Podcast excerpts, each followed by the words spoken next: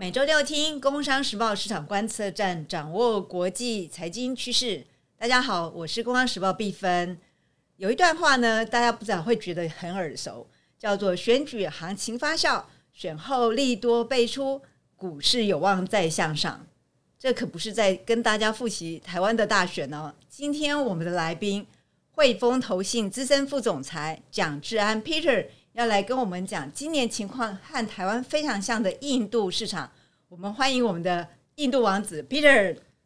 比分好，各位听众朋友与观众朋友，大家好，谢谢 Peter 来我们的节目啊。今年这个在市场上面，我们看到台湾选后，其实大家就恢复了平静嘛，对不对？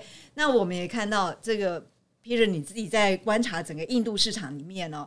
大家要跟呃我们的听众了解一下，就是您在看这个印度市场，我们看到它其实很多的情况一直一直往向上，像比如说我们看到印度的今年的 GDP，就是我们的二零二四这个部分呢，Peter 一直都在观察，就是说，哎，整个印度的整个经济发展跟它跟全球市场的关系嘛。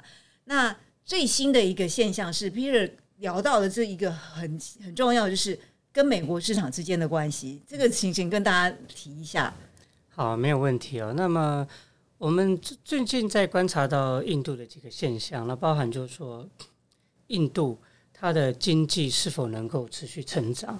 那我们也看到，就是说，许多的这个经济的预测都会认为说，印度在二零二四的财年有望能够继续每年六 percent 的。GDP 的成长率持续成长哦，这是第一个我们看到的。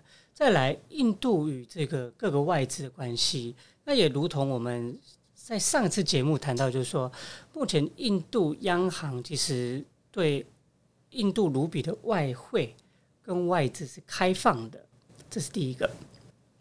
再来，第二个我们也看到，就是说，印度央行有意把印度卢比压在一个比较便宜的汇价。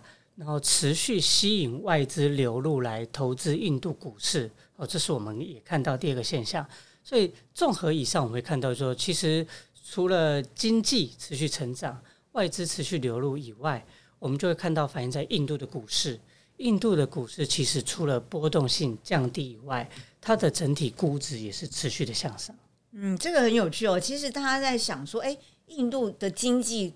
百分之六是什么感觉哈？其实我如果我用 呃大家比较熟悉的中国大陆，就是在台湾，我们看哦，就是标普全球它整个估测，我们二零二三跟二零二四，我们看到它的经济成长率，中国大概四点六，二零二四，那二零二三大概五点四，所以它对六的概念就会比较有清楚，就是 GDP 成长率。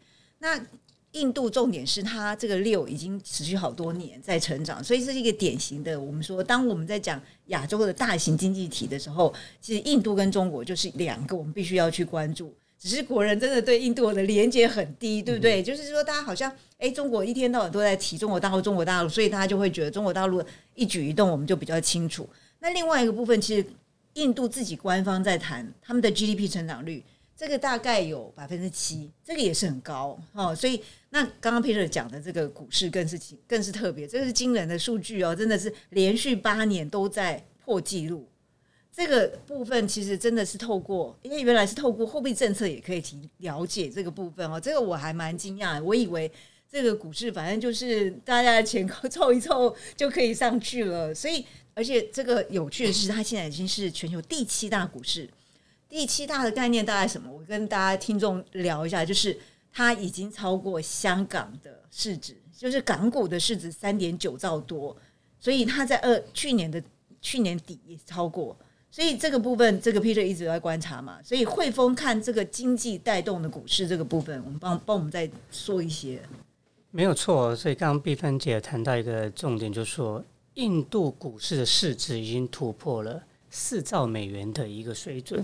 那么也超过香港的一个市值。那么我们也看到印度的股票指数它是持续创新高的。那么如果我们还记得的话，二零零八的金融海啸前的高点，印度股市 Sensex 指数的高点是两万二到两万三左右。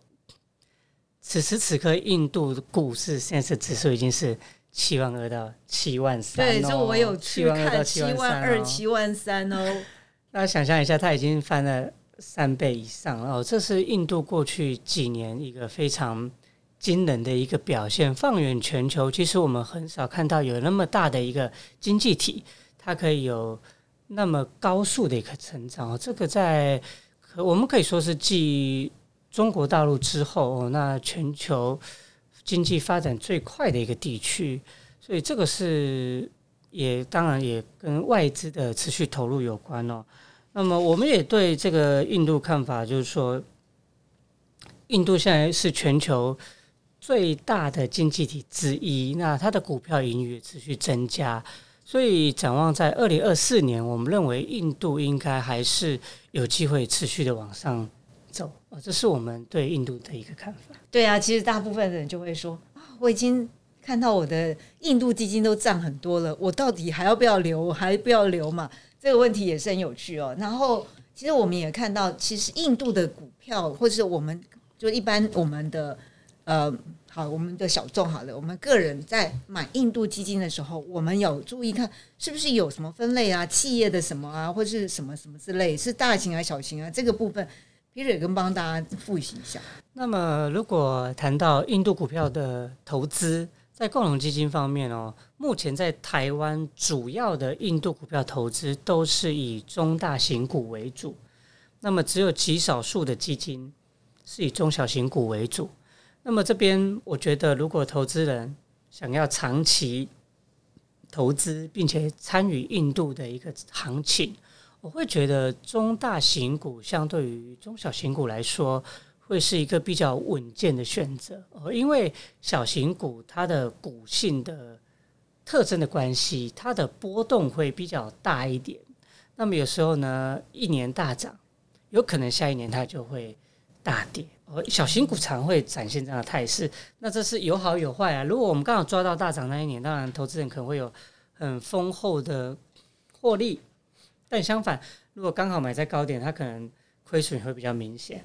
那反过来，如果我们以一般的基金来说，我们以中大型股为主，它就比较能够完全的去反映整个印度经济上涨，呃，经济成长，而且持续上攻的行情，这就不叫不会走错路。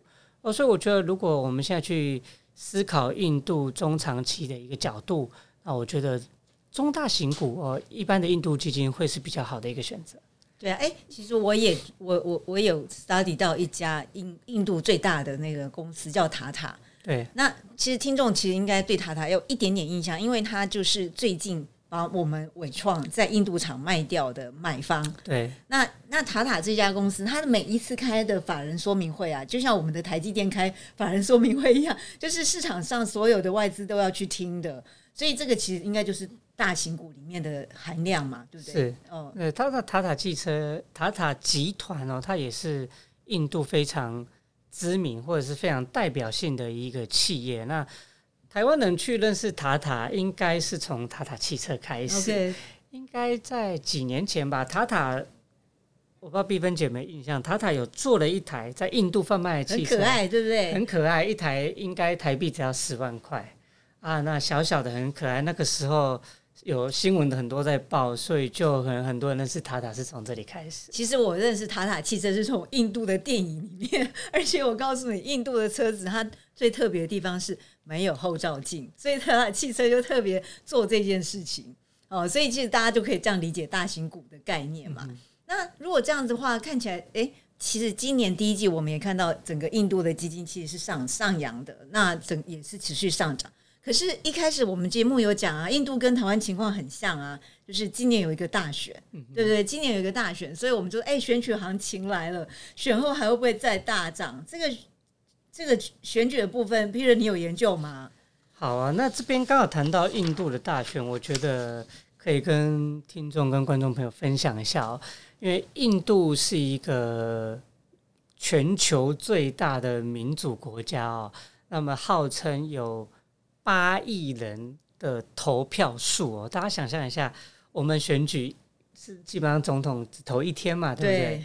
那么大家在包装杂志上看到印度选举，应该的描述都是三到跟着是四到五月哦。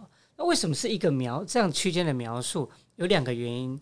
第一个，印度是总理制，所以呢，它是有点像内阁制，就内阁首长的意思。所以大家常听到的印度总理莫迪哦，所以他是印度的总理，不是印度总统哦。这边可以跟大家分享一下。那再来，因为他是需要从这个下议院的席次的领先的党作为这个领先的政党出任总理，那么他在他需要在印度全国各省办理投票哦，所以这个投票的时间会需要一到两个月的时间，通常大概一个多月。所以目前整个报章媒体在谈印度的大选都是讲四到五月啊，就是这样来的。哦，理解。其实就像美国哈，美国也是各个州嘛，所以今天其实我呃，今天我们在录影的的时候，我就听到一个新闻，就是说哦，美国今天开始有启动选举，然后它其实是在某一些地方，然后川普又怎么样怎么样，所以就还还蛮像的。这种大的国家，他们的民主过程其实跟我们想象在台湾不太一样。对，所以最后的出来的结果还不知道嘛，对不对？对，那印度的。选举是在四到五月哦。那么，印度现任总理莫迪，他是从二零一四年至今，他已经做了十年了。那么，他的施政满意度，我们看到印度的一些民调显示，目前莫迪的满意度应该是超过百分之五十哦，甚至说不满意的大概只有不到百分之二十五。这是我们从莫迪看到的。那么我们也看到莫迪在总理任内，他做了非常多的改革，包括很多废钞啊，或者是税务的改革，还有对外资的开放，特别是税改。哦，因为以前在莫迪之前，外资投资印度，他根本没办法投资，各种税啊，各种限制是让外资却步的一个原因。所以莫迪在过去十年的改革来说，的确让外资的投资环境是更加友善的。呃，当然，这个随着股市大涨，那当然印度经济变好，所以这也反映在莫迪的支持度来说，目前我们看还是相对比较高的一个水准。对啊，那其实我自己本身呢，很喜欢外太空的事物，所以我也注意到，其实像比如今年元旦二零二四年啊。因为我们看到中国，它有这个神舟十七号，而且那个他们的中国的那个这个我们外太空那个站啊，就他们就会跟大家说，哎，我们怎么样度过我们第一个新年的第一天？哎，其实事实上，其实整个印度也有这样的，他们有一个奔月计划嘛。是。那这个基本上就是莫迪在支持。那这个奔月计划，其实印度已经登月三次，而且这个他们就希望他们叫 Vikram 嘛，我就记得这个名字，因为这个名字我最近访一些名人，他也叫 Vikram。所以他们这个这个 Vikram 这个舰，它上去月球，其实他就是希望说，有一天印度要被人家改变，他们要去追美，去超日，对不对？然后赶欧，所以我觉得其实这个莫迪他的他的心态上面，就是希望跟全世界能够拥抱，这个比较像我们的节目，就是哎，我们要认识整个全世界嘛，哈。所以我觉得这是很有趣。可是有一个小小问题啊，就是莫迪做了那么多事。哎，你我们看美国要去登月啊，要中国要去登月，他其实排挤了很多资源。所以，其实刚谈到这一点，我觉得我们可以用，我可以有两个构面我们去思考。第一个就是说，在莫迪的政府任内，如果假设他这一届有成功连任的话，他有一个愿景，他的目标是在二零二七年成为全球第三大经济体。那以前我们讲超英赶美嘛，以前那现在它是目标超日赶德哦，成为全球第三大经济，这是它的一个目标。第二个，我们发现呢，在全球这种大型经济体里面，登月计划是一个国力的展现。发现最早期是美国跟苏联嘛，对不对？理解。那后来是中国大陆，因为中国大陆崛起，他要跟美国拼嘛，对他要展现我有我是科技大国，我有。科技，我有技术，我有钱，那大家就哇，你可以登月，大家就会对他刮目相看。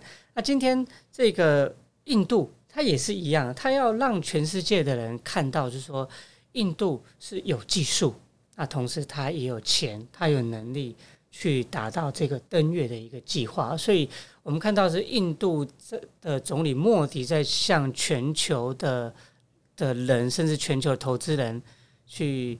宣誓，让大家看说他对经济改革、经济成长的决心，以及印度的技术跟资金，都是在一个非常高段位的一个级别。我想这是他想表达的讯息。对啊，可是我们真的是不得不说，选举就是一个不确定，对不对？嗯，就是你你你也看到，我们台湾选出来，大家都很高兴，大家都很有民主的表现。可是第二天，我们就看到一个来自国际的一个 一个，就是好像打我们的脸的那个那个讯息。然后很快的，你就可以看到，哎，我们的股市又马上又反应了，我们的汇市又反应。所以这样的情况会发生在印度吗？是不是我们觉得我们在投资印度的时候，其实这个政治的风险就是一个大风险？那当然了，因为在民主国家的选举当中，当然一定是有输有赢嘛。在民主国家，民主政治就是这样子啊，或者政党轮替，或许在民主政治上也是非常常见的。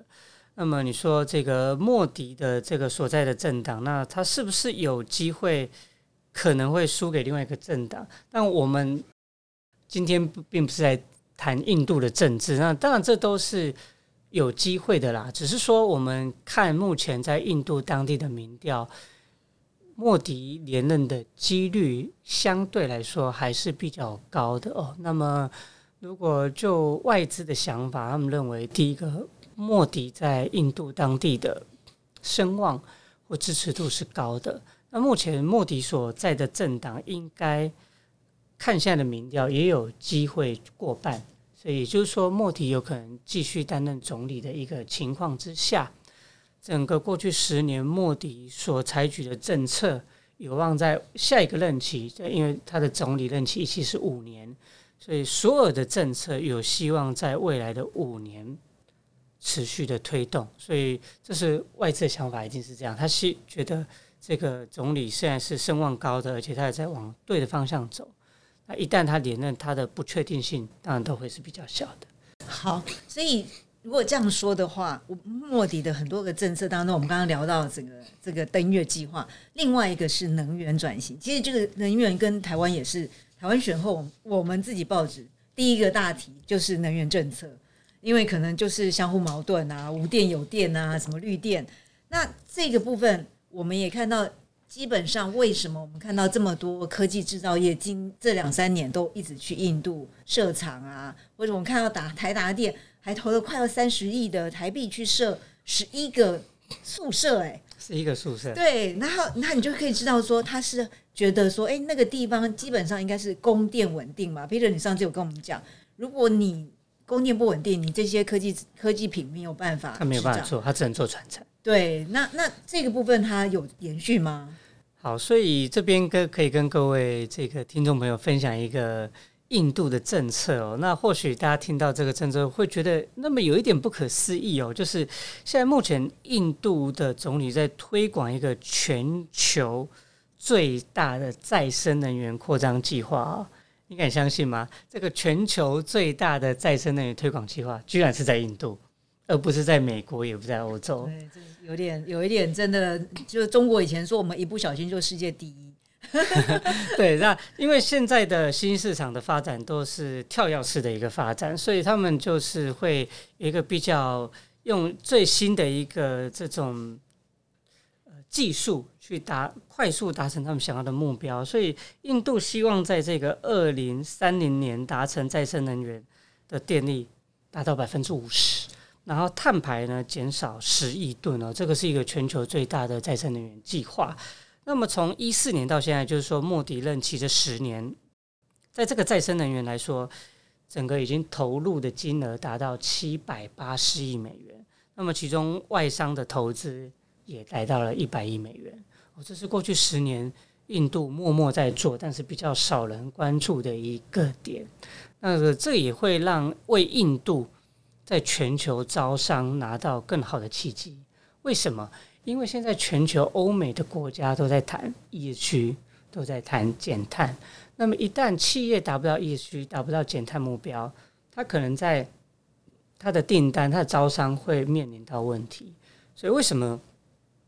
这个再生能源计划可以有利于全球招商，就是他们把这个基础建设全部做好。一旦企业来设厂，他们使用的都是再生能源的电力，那么也有利于这些企业在业绩的分数上拿到更好的分数。所以这是我们可以用一个这个中国大陆常用的一句话，叫做“这是莫迪在下的一盘大棋”。能源转型本身就是一个很大的很大的工程。这个印度从没有电，要用再转成再生能源来供电，哦，那真的是一次转很多次。对，因为就像刚谈到印度的首都哦，它可能在十年前那是首都哦，每天都会跳电的一个地方，能想象吗？首都每天都会跳电，我们。我不知道，从我出生以来，我都没有觉得台湾是一个每天会跳电的地方。但是十年前，印度的首都也是每天会跳电的地方。它直接，我刚刚讲超日感德，它直接直接直接用再生能源，直接用再生能源去补足它的一个电力缺口。所以，这是我们看到他们目前在前进的一个方向。对啊，其实这个部分我们也看到，其实，在 COP 二十六的时候，其实印度那时候他表达了很多意见，可是到二十八的时候，他没有讲，他没有讲话。那我就去观察说，哎，为什么这个国家后来就不讲话？因为事实上是印度，它还是有蛮多是烧煤炭嘛，就是它的烧煤来发电这件事，要直接转成，Peter 刚刚跟我们讲，转成再生能源，所以真的是很大的工程。这个不是靠外资，靠政府其实是动不了的。是的，所以相对来说，这个是一个很大的一个投资案哦，对整个印度来说，但相对来说，这也对印度伴随着一点风险。为什么？因为其实，我们不要说台湾，包含美国，甚至中国大陆，他们在再生能源的企业发展上，目前很多的政策或很多的企业，其实它都必须要依赖政府的补贴，它才能够维持现有的营运。包含美国也是，包含台湾吧，台湾也是 哦。那所以就是这些新能源或再生能源，在政府的补贴或支持下。它能够维持现有的营运，当然这个或许是一个过渡时期，只是说它伴随风险是什么？它要第一个要补贴多久？第二个它能不能补贴到这个它长大能够自己独立？那这个我觉得就是目前全球投资人在关注再生能源产业的一个风险，就是因为回到回到最基本的问题，就是我们透过再生能源产生的电力，它一度电的成本是多少？那我们要补助多少去钱去让这些电是一般民众可负担的哦？所以这些都是我们现在在看绿能或再生能源的问题。那这不止台湾，中国大陆的新能源电动车也是靠政府补助；美国的再生能源电动车也是靠政府补助。所以这都是我们现在在关注能新能源产业的主要的一个。议题就在这里。对啊，那个美国朋友说：“哎，我买了特斯拉，因为政府补助啊，对，然后买的很高兴。可是呢，一到要维修的时候，要回特斯拉原厂，他说超麻烦的，所以就有一点后悔，对不对？因为没有政府补助，他也就不会去买特斯拉电动车嘛。好，所以这个是很有趣。那如果就这样说，Peter 说，这个如果他今天的再生能源真的有大概也是有一些靠外资，再加上我们一开始在聊，有 Peter 谈到说，这个印度央行它在外汇。策略上面做了一些真的叫策略哦，就是让这个卢比那个整个不要那么贵，对不对？它印度的这个汇率相对起来便宜，资金就会愿意进来。那我们在台湾看，其实大部分都是印度的股票基金。那有其他吗？因为今年其实从这两年的债券很很热，那债券有印度债券可以买吗？好，这个我觉得是一个很有趣的分享的点哦。那包含。刚谈到一点，就是说，印度央行为什么它现在能够去某一些程度的上去干预它的汇率？因为它的外汇存底已经超过五千亿美元了，哦，是全球前五大的外汇存底的央行，甚至已经超过这个几个我们所认知的一些国家哦。那么这五千多亿的外汇存底，它当然就有一定的能力可以干预它的外汇。那我们从一个数据来看呢，去年的美元指数最高是一百一十四，现在差不多在一零二一零三左右，也就是说美元指数下跌了百分之十，相对应非美的货币理应大概啦，应该可以升值百分之十，对不对？那印度卢比的汇率从去年到现在一直维持在八十到八十四之间，没有明显的升值，也没有明显的贬值。那为什么？因为这就是可以让印度卢比在全球国家的汇价当中维持一个相对便宜的水准，同时持续吸引外资来。所以开放汇率管制，这是央行的第一步。那开放汇率管制之后，当外资进出是自由的，印度的资产就可以被纳入全球的投资的指数里面。所以相对来说，像在台湾目前也有印度的债券基金。那么在二零二四年以前，印度的债券是没有被纳入全球债券指数的。那原因是因为印度的外资是有。呃呃，外汇它是有管控的，它并不是自由的，所以它因为这一点不能被纳入为全球的指数。那么在二零二四年开始，印度会被纳入全球的债券指数，特别是新兴市场的债券指数。那么预计呢，将会吸引两百到两百五十亿的这一个这一个美金哦，美金对，被动的会流入印度的债券市场哦，这是我们看到的。那我们也看到，其实从公布去年九月底公布到现在，外资已经开始买了大概五十亿美元的钱哦。那未来这些钱还是会被动的持续去买印度的债券。那么，而且这一次哦，印度被纳入指数的比重一次就拉到最高，在新兴市场在里面，它被拉到了十个 percent。你知道为什么吗？为什么？因为原本里面有一个十 percent 的国家。叫做俄罗斯，俄罗斯被全球禁运了，所以不能再参与这个指数了。那因为俄罗斯这从俄乌战争之后，它就被许多投资的指数啊被剔除了，所以原本俄罗斯有十 percent 的一个权重，那么印度加入之后呢，它就直接替代了俄罗斯的位置，权重也拉到十 percent。那那么权重高的话，当然吸引的资金就会多，所以这也是我们刚谈到，它预计会至少吸引两百到两百五十亿的美元的钱来投入印度的债券市场。啊，这个 Peter 今天真的跟我们听众真的做了一个最好的一个新的知识，而且是真的好好好好准备哦。那我们的 Peter 啊，不是从那个不是在开会，就是去开会的路上。我看这个真的每一次要抓到他来帮我们解释这个印度，其实是非常的困难哦。因为困难是因为真的太多事情、太多人、太多投资人想要了解印度。那所以我们就透过我们的市场观测站 Podcast 来跟我们的听众一起分享。大家如果觉得哎，你真的很想先了解印度，我真的每一次都说为什么我要做这个节目，就先了解市场。先了解这个整个状况之后呢，我们再去跟不管你今天的是理专，或是你去跟基金经理的人聊，你就会知道说，哎，人家没有在诓诓你啦，对不对？这个很重要。所以，呃，有关印度这件事情，我们今天谈到，他有选举的不确定，可是他也看到这个整个莫迪他在团队里面，他做了非常多的先进的政策或是转型的政策，然后这个目的就是为了让整个印度的经济力。从一个我们认识的古老印度变成一个转型成一个一个科技的有经济的呃展现的一个国家，对不对？对，没错。所以刚谈到的，无论从科技方面，它的登月计划啊，或者是从再生能源的一个计划，全球最大，其实我们都可以看到莫迪在整个改革印度的决心，从一个相对比较落后、贫穷的国家。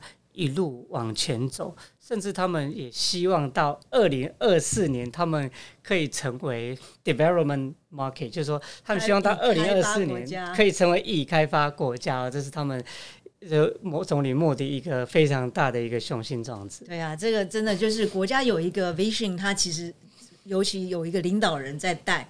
那虽然我们看到一些波动或是一些转折，可是呃，这个方向是清楚的时候，基本上它的。